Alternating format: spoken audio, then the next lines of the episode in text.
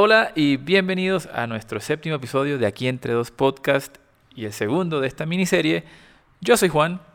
Y yo soy Tatiana y en este espacio, como ya saben, encontrarán a un par de millennials comentando sobre lo bueno, lo malo y lo incómodo del día a día siempre para buscar el lado positivo de la vida. ¿Cómo estás? La verdad un poquito trasnochado por estar viendo las Olimpiadas o los Olímpicos. Sí, ese, ese horario, ese horario de, esa- de- de esas, de estos eventos en Japón, muy complicado ver en horario colombiano, una de la mañana, dos de la mañana, o, o trasnochas o madrugas mucho. Total, estoy aquí un poquito trasnochado, pero ya estoy estirando para seguir en este pentatlón millennial que tenemos preparado. Mm, Me gusta, me gusta esa actitud, me gusta esa actitud.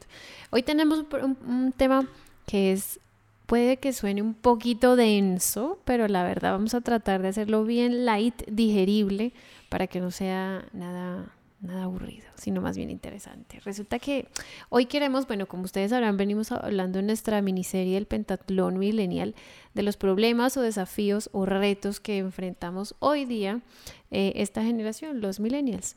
El primer episodio fue en torno al tema de los hijos y de cómo los millennials es una generación que no quiere tener hijos.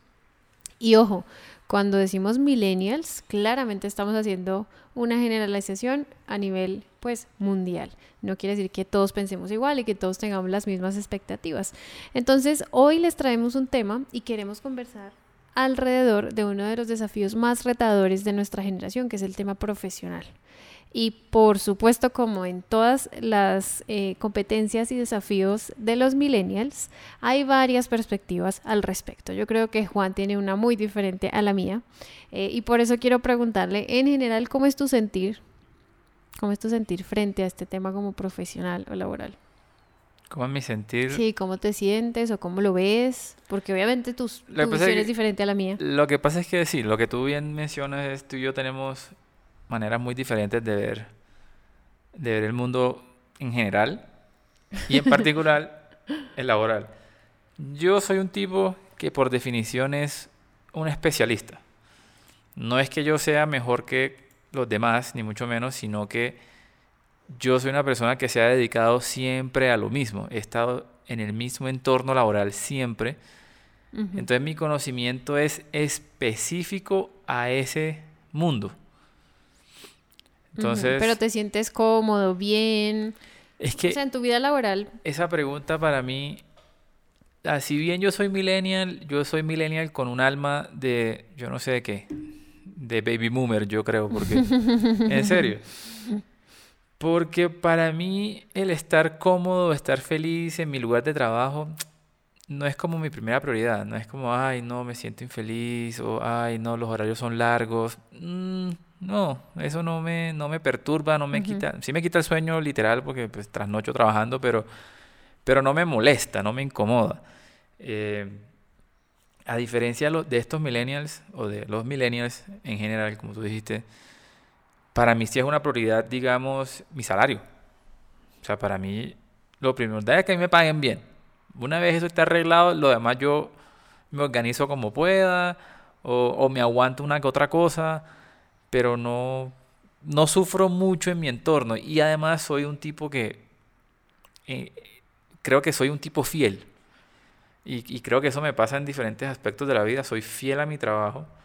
Si bien hay cosas que no me gustan, eso tampoco me, me hace pensar en es hora de dejarlo. No, más bien es como cómo hago para aligerar este sentimiento de tal forma que pueda continuar. Y yo soy un tipo fiel a lo largo de las cosas, es decir, consumo siempre los mismos productos, soy fiel a, la- a las marcas, no me gusta mucho el cambio, ni siquiera, bueno, como tú bien sabes, ni, ni siquiera de peluquero me gusta cambiar, de barbero, sí, sí me entiendes, O sea, tengo, encuentro uno y me quedo con ese hasta que o se muda de la ciudad o se muere, una cosa así, en serio. Entonces, Eres más eh, eh, estable, por decirlo así, que digamos el mundo Sí. millennial, que es un poquito diferente. estable, menos cambiante, no me gustan los cambios, así de verdad. no- Sí, no- te gusta la estabilidad. Sí, soy- punto. sí. Em, y en eso somos difer- bien diferentes, Bien porque yo, en, en mi caso, pues ustedes de pronto habrán escuchado en otros episodios, yo he hecho muchas cosas a lo largo como de mi, mis años laborales, eh, porque muy temprano en mi juventud, cuando era joven y bella. Más bien, empezaron, ¿a qué edad empezaste a trabajar? Yo empecé a trabajar a los 20. Em, y, y, la verdad, cuando yo empecé a trabajar era un, era un mundo un poco confuso y ajeno para mí. O sea, creo que todos pasamos por eso cuando es nuestro primer, nuestro primer trabajo y experiencia laboral. Eh, pero sí, muy temprano decidí, cuando vi lo que era trabajar dentro de una oficina, decidí de los 20 a los 30 hacer de todo lo que yo quisiera, obviamente responsablemente, sabiamente, pero sí probar diferentes roles en diferentes, diferentes digamos, campos profesionales. Y creo que hasta ahora lo he logrado, no me arrepiento. Ha sido chévere. Entonces, tomo un poco la palabra que mencionaste al principio. Tú eres un especialista, yo soy más bien generalista y me identifico mucho con lo que quiero compartirte hoy, que básicamente son tres grandes mm, razones por las cuales los millennials pues tienen hoy encuentran como un choque con el mundo laboral o en el sistema laboral, podemos decirlo así. Ok. Entonces lo he planteado en tres grandes, eh, ¿cómo decirlo? Como motivos o argumentos. El primero que yo encuentro, eh, o bueno, que también los, obviamente antes de este episodio estuvimos conversando y leímos algunos artículos, pero lo primero, sin duda alguna, es que la prioridad de los millennials no es tener un trabajo estable a lo largo de los años. Es una generación mucho más dinámica, que valora mucho la creatividad, y valoran más el poder explorar diversas experiencias. Entonces, ¿qué valoramos? Y yo me incluyo en esa sopa, en esa colada. es un trabajo que nos permita hacer otras cosas, de, digamos, nos permita explorar otras áreas de nuestra vida. Por ejemplo... crecer dentro de la empresa, mejor dicho.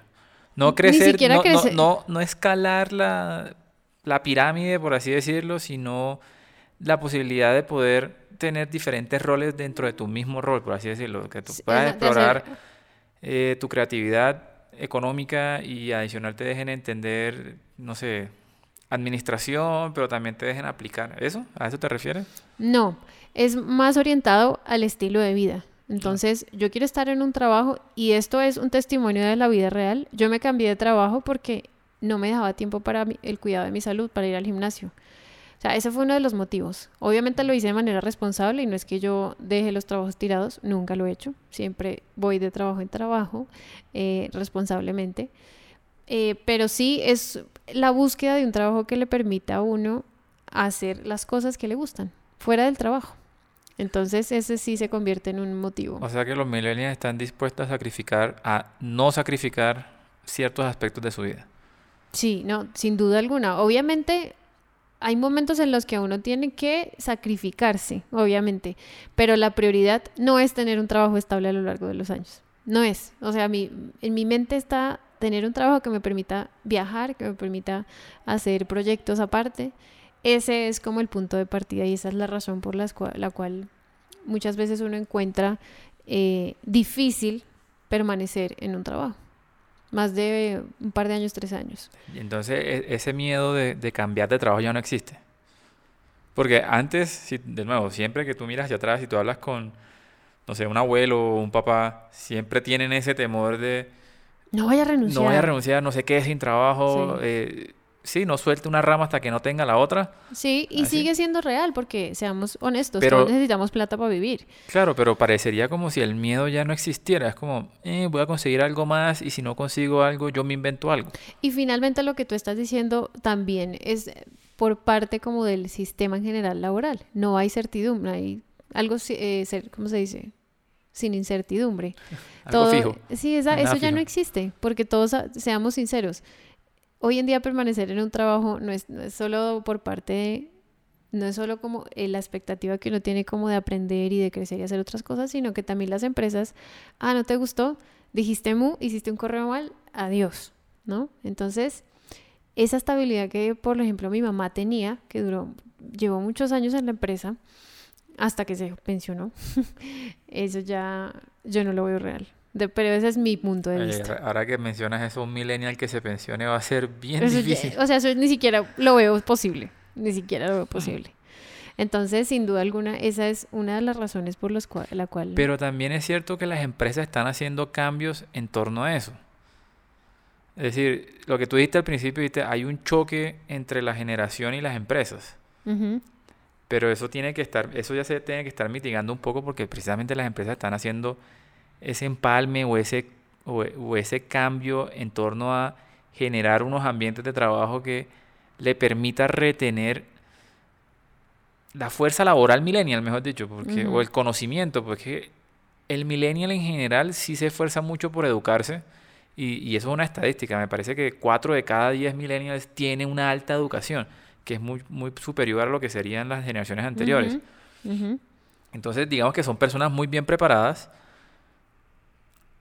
que hacen de ellos una fuerza laboral muy interesante, son atractivos al mundo laboral pero retenerlos es difícil. Entonces el reto de las empresas es retenerlos de tal y por eso están haciendo los cambios. Entonces, de nuevo, siempre mencionamos Google, Facebook, todas estas grandes empresas que son los pioneros en estos ambientes que logran retener a esta gente.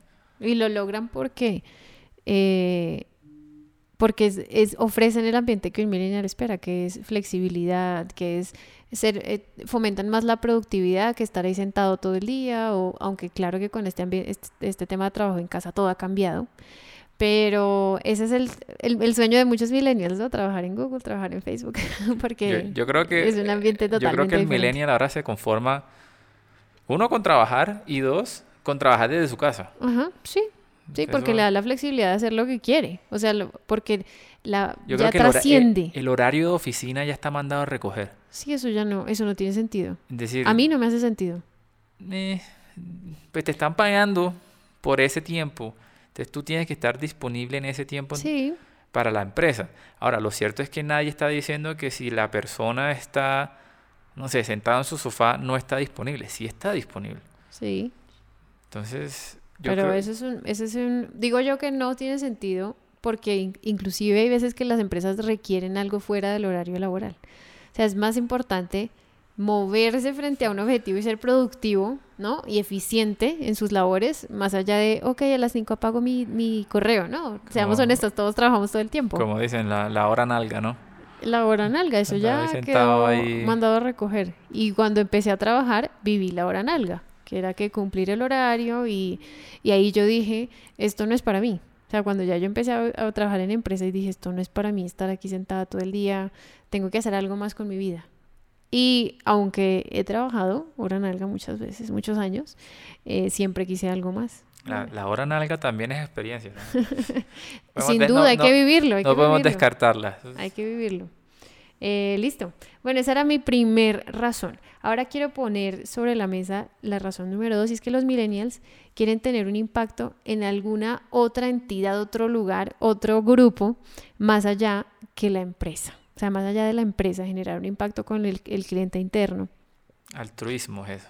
Sí, y eh, pensamos mucho en el tema del medio ambiente, como con nuestras acciones, con la producción, el lugar en que trabajamos, cómo puede uno impactar de manera positiva al medio ambiente o simplemente a alguna comunidad o la sociedad en general. Entonces, impacta... Social awareness, que llaman. Exactamente. Para una empresa o de pronto el rol dentro de una empresa, y esto yo lo sentí, por eso lo estoy compartiendo, eh, mi rol de, dentro de una empresa es tan diminuto digamos, cuando tienes trabajos entry level, que eres analista o cosas así, dentro de una empresa grande, tu trabajo es tan pequeño que tú estás, yo llegué a pensar como, o sea, aquí, ¿qué estoy, ¿a quién estoy impactando? O sea, ¿qué estoy haciendo? Y me imagino que muchas personas también se preguntarán lo mismo. Otros que están escuchando esto dirán, ay no, pero qué idiotez, simplemente estás trabajando en la empresa y ya. Pero para mí sí era importante generar un impacto más allá en las personas, algo marcar a alguien, no sé. Sí, que tu labor tuviera alguna relevancia. Como social. Ah, social, pero, Aquí, yo creo que hay dos, dos, cosas separadas. Uno es el impacto laboral que, que tu trabajo tenga, o sea, que tu trabajo sea realmente importante. Valorado. y que sea importante, que sea visiblemente importante. Si esto que yo hago eh, se ve reflejado en el producto final así, o en el servicio así. ¿Te refieres a eso o te refieres a lo externo de mi empresa tiene un, no sé, un programa del cuidado de avestruces, entonces yo me siento orgulloso de ser parte de este grupo que cuida las avestruces. Yo no sé si las avestruces hay que cuidarlas, pero es un ejemplo. Las dos cosas, las dos cosas porque finalmente en una cadena tan enorme y mi, mi trabajo, a veces los créditos se los llevaba, por ejemplo, el, el, gerente. Pero tu trabajo... Entonces era como... Ah, ok, ya. Te, te, refieres es al dentro de la empresa. Dentro de la empresa y, y, claramente hay algo detrás y es como la sociedad o yo que estoy haciendo aquí, podría estar, qué sé yo, trabajando en un, en un lugar en África cuidando leones. Y me van a o sea, como que las posibilidades son infinitas. Y, y digamos, en general la idea es como tener un impacto en otro lugar más allá de tu silla y tu computador y tus informes y demás. Entonces, obviamente, algunos se identificarán, otros simplemente no. y esta es una de las razones, por ejemplo, que en mi caso eh, genera la idea o genera esa chispita y te mueve a crear el trabajo más allá que buscarlo y, esperar a que alguien te emplee. Y por eso fue que fui emprendedora. Pero eso, eso tiene otra razón. Eh, los millennials son los millennials están tan acostumbrados a lo inmediato, a lo ya, ya, ya rápido. Es decir, nosotros tenemos tanta información disponible a tan rápida forma el celular, el computador, uno puede resolver todo básicamente con, con esas herramientas. Estamos tan acostumbrados a, lo, a, lo, inmediato y están tan preparados que quieren salir de la universidad inmediatamente a ser jefes, gerentes, hecho, cargos altos y al no lograrlo, al no lograrlo, se ven obligados a crear ese trabajo para poder tener ese rol. Ok. Entonces... Pero si eres, eres, eres CEO de tu propia compañía. Claro, sí. Sin haber gastado 30 años en la empresa en la que trabajas. Sí. Y bueno, sí, esa es, esa es mi razón número tres, que, puede, que va, va de la mano y es la inmediatez, que todo lo queremos ya. Y sí, estuve ahí en ese, en ese lugar. Yo cuando empecé como analista, al año yo ya dije, tengo que ser coordinadora o tengo que ser jefe de algo, pero yo quiero las cosas ya porque eh, es una fatiga. A los dos años uno ya dice, ya llevo dos años haciendo lo mismo. O sea, llevo dos años a la oficina a hacer la misma cosa y no he aprendido ya nada. O sea, ya mi curva de aprendizaje ya llegó a su... O sea, está ah, descendiendo. Ahora apunten en los, en los zapatos de un, de un abuelo, un papá. Yo duré 40 años en la empresa. 40. Sí. Yo no te aguantas dos y esta persona se aguantó 40 para mí, el, eh, para a mí me pasaba como a los dos años o a los tres años ya yo decía, no, tengo que hacer otra cosa. O digo, porque todavía me pasa, ya tengo que hacer otra cosa en la que me desafíe, aprenda algo, pero haciendo lo mismo no. Esa monotonía es, es muy fuerte, es muy fuerte. Entonces sí, la escalera corporativa es algo a lo que yo tampoco estoy dispuesta a someterme. Ojo, no crean que es que yo soy una vaga, yo trabajo muy duro, pero la escalera corporativa para mí fue algo, fue una ilusión al principio y se fue desvaneciendo con el, a medida que fui conociendo cómo era la dinámica corporativa. Entonces, sí, tienes que sacrificar tu dinero en estudiar también, porque tienes que tener algún, eh, bueno, muchos posgrados y demás. Y acá, estoy hablando en Colombia, que el sistema educativo también es una cosa, es, es caro estudiar acá, eh, aunque se puede estudiar también en una universidad del extranjero, pero es bien complejo porque tienes entonces que sacrificar tu estilo de vida. Entonces ya no puedes eh, cuidar de tu eh, salud haciendo ejercicio porque tienes que estudiar. Y conozco mucha gente de mi generación que vive entre el trabajo y el estudio. Y los fines de semana está también estudiando. Entonces, ¿y por qué? Por el sueño de seguir subiendo la escalera corporativa. Entonces, es eh, un tema bastante complejo. Habrá, obviamente, de todo en nuestros... Eh, quien está escuchando este podcast, porque habrá unos que son como Juan, que son especialistas, se han dedicado a una sola cosa en su vida, o habrá otras personas como yo que somos generalistas y queremos hacer de todo y vivir eh, muchas cosas. Ahora, ¿qué tan de acuerdo estás tú con, con el statement que dicen que los millennials se muestran más entusiasmados a la hora de trabajar con aquellas empresas que utilicen la tecnología más avanzada e innovadora? Yo creo que en ese sentido todos los millennials estamos de acuerdo con eso. Claro. Es decir, tú a donde sea que vayas quieres tener disponible la mejor tecnología posible. Y siempre que estás te encuentras algún reto y dices, esto se podría hacer más fácil de tal manera, esto lo podríamos hacer mejor si tuviéramos disponible esto. Sí, es que las telecomunicaciones en especial, como los sistemas de información, de comunicación, pues sin duda alguna facilitan el trabajo. Entonces yo pienso que todos que quisiéramos estar en una empresa, yo me he encontrado en empresas en las que bloquean YouTube, por ejemplo, y eso se convierte en prácticamente YouTube es una herramienta ya de trabajo. Digo yo, digo yo. No, total. Lo que, en uno mi caso. lo que uno no sabe hacer, how to en YouTube y alguien te está resolviendo la duda. Qué frustrante es estar en un lugar en el que no te dejan entrar a ciertas páginas o no te dejan escuchar radio. Esa en otro en otro trabajo tampoco me dejaban escuchar eh, radio, como música. Sí. Entonces, sí, y en cuanto a la tecnología, claro, qué maravilloso es estar en una empresa que favorece pues la innovación. y que puede estar aprendiendo constantemente de eso. Y te reta todo el tiempo. Sobre todo yo siento hoy que el mundo corre a una velocidad todo el tiempo. O sea, hoy ya estoy desactualizada, por ejemplo. Pero es que eso es lo que Si no leí esta mañana, hoy ya estoy desactualizada. No, dijeron que desde la desde el brinco tecnológico, desde el internet las generaciones ya no son cada 25, sino cada 5. Sí, sí. Porque somos tan, el mundo cambia tan rápido que las generaciones ya duran menos. Ya son 5 años de generación. Mm. Entonces, ese es como, ese era el tema que, queríamos traer hoy a la mesa y discutirlo, conversarlo con ustedes, nuestros oyentes.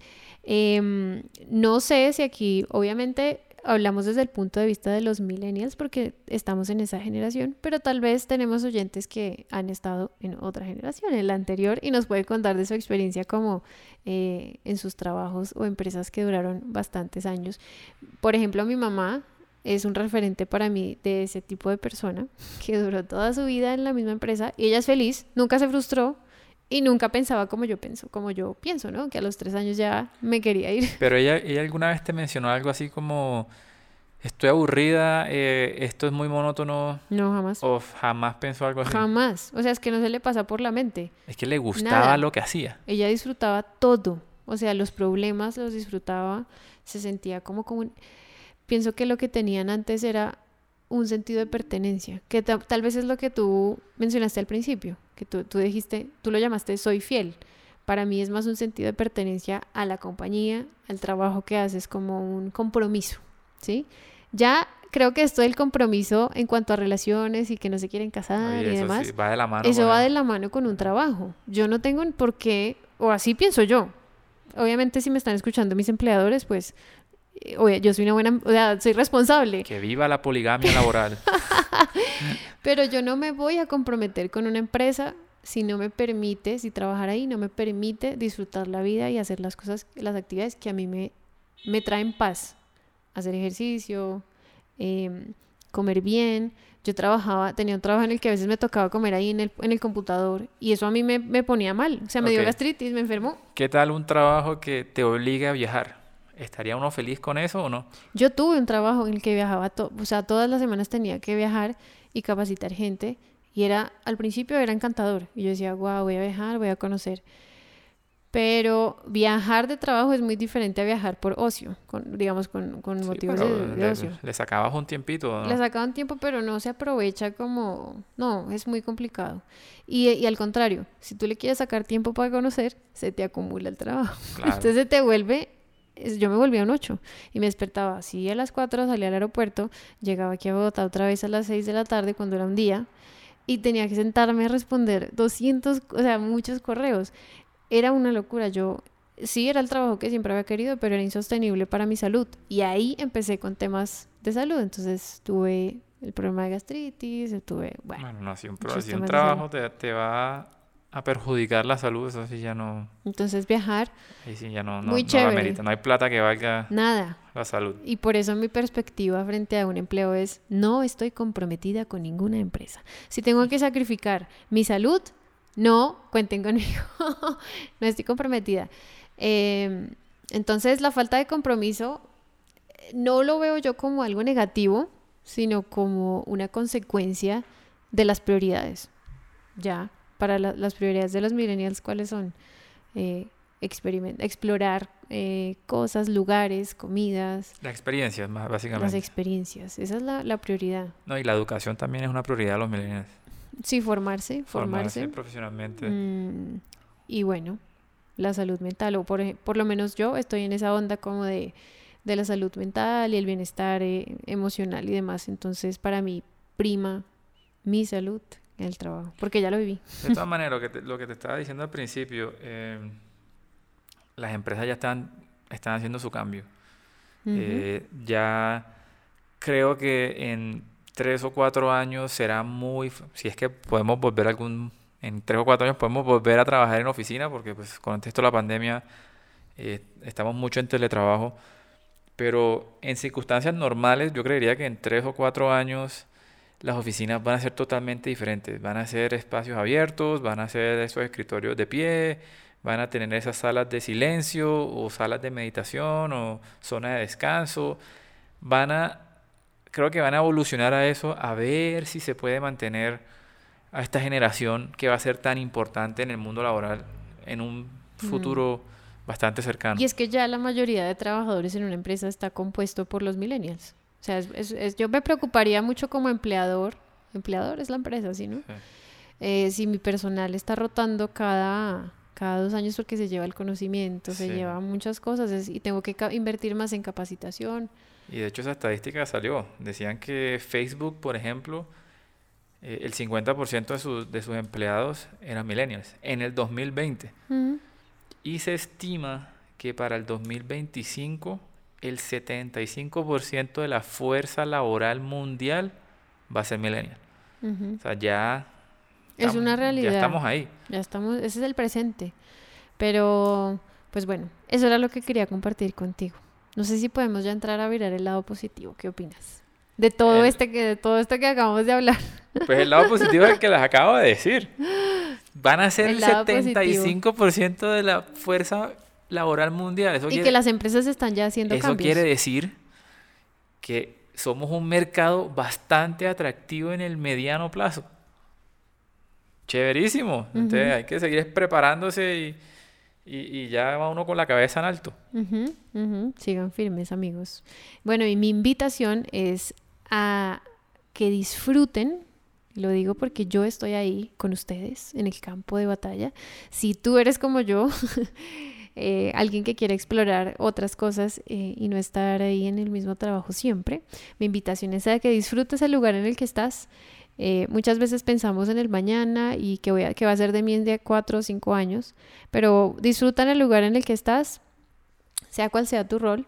Y si quieres cambiar de trabajo, busca cómo aprender nuevas habilidades, un curso online. Hoy en día hay muchas facilidades y empieza a evaluar cómo vas a hacer esa transición. Nunca pero nunca, porque eso es otro paradigma que tenemos en Latinoamérica, nunca es tarde para cambiar de trabajo o de carrera, nunca es tarde. Sí, obviamente no es fácil, aquí Juan Miguel me va a abrir los ojos porque él no piensa como yo, pero no sé si ustedes recuerdan, los que son fans de Friends, recordarán que Chandler cambió de trabajo en sus 30 y este programa fue grabado en hace como los 90 y algo. 90 y tantos, 99, una cosa así. Bueno, de esa década. Entonces, nunca será tarde, nunca será tarde, se los digo yo que he hecho muchos cambios locos en mi vida y aquí estoy feliz. Pero también hay que invitarlos a, si en verdad no están tranquilos o felices en donde están, siempre está la opción de, ok, a, cree algo, suyo, algo que, sea de usted, sáquelo adelante. Sí, más allá de esperar un trabajo, porque yo he estado también ahí esperando a que alguien o que alguna empresa encuentre mi perfil en LinkedIn y me llame y me contrate. Eso muchas veces no se da, esa es otra de las realidades laborales de hoy en día. Entonces, crea el trabajo, crea el trabajo y busca cómo emprender. Y, eso, y, y emprender tampoco nunca es tarde para emprender. Nunca tengas la edad que tengas, porque muchas veces tenemos ese paradigma de, ah, ya tienes 30, o no, ya deberías eh, estar casado, ya deberías tener una casa y un carro. Eso no es real en, nuestra, en nuestro mundo. Entonces... Eso es otro mm. tema millennial, ¿no? Las posesiones. Sí. Los millennials no son muy, muy dados a, no tenemos nada. a ser propietarios de nada. De, de, su computador, celular. Ajá. Y, pero cero carro, cero casa no, se puede, no se puede. Además, ¿para qué? Y yo pienso mucho como en el impacto ambiental, ¿no? De ese tema de consumir. Bueno, pero ya hay carros eléctricos. Ese sí lo tendría. Que son más costosos todavía, entonces menos que los pueden tener. Ahí sí menos. Amigos, gracias por haber escuchado nuestro episodio de hoy. Espero que hayan disfrutado este tema, que como se pudieron haber dado cuenta me apasiona mucho, eh, sobre todo quienes tienen ese esa creatividad y esas ganas de innovar y de hacer otras cosas diferentes y son tan dinámicos como yo. Eh, y pues aquí entre dos, lo importante es, la verdad, la verdad, ser feliz con lo que uno hace. Suena cliché, pero esa es la verdad. Ser feliz con lo que uno hace. Eh, estoy totalmente de acuerdo. Si tienen alguna historia que compartir o comentarios, escríbanos aquí entre dos podcast arroba gmail.com o encuéntrenos en Instagram como aquí entre dos podcast. Nos encantaría leerlos. Si les gustó este episodio, compártanlo con sus amigos. Y obviamente los esperamos en el siguiente episodio de la próxima semana. No se pierdan, vuelvan por acá, me hacen el favor. Un besito, chao. Chao.